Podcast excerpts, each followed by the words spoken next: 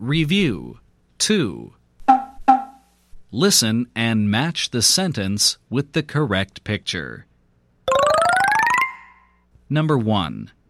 The bell fell into the well. Number 2. Rose rode with a rod. Number 3. Steve and Pete are Chinese. Number 4. Tate has a date with Kate. Number 5. John had a gun in the sun.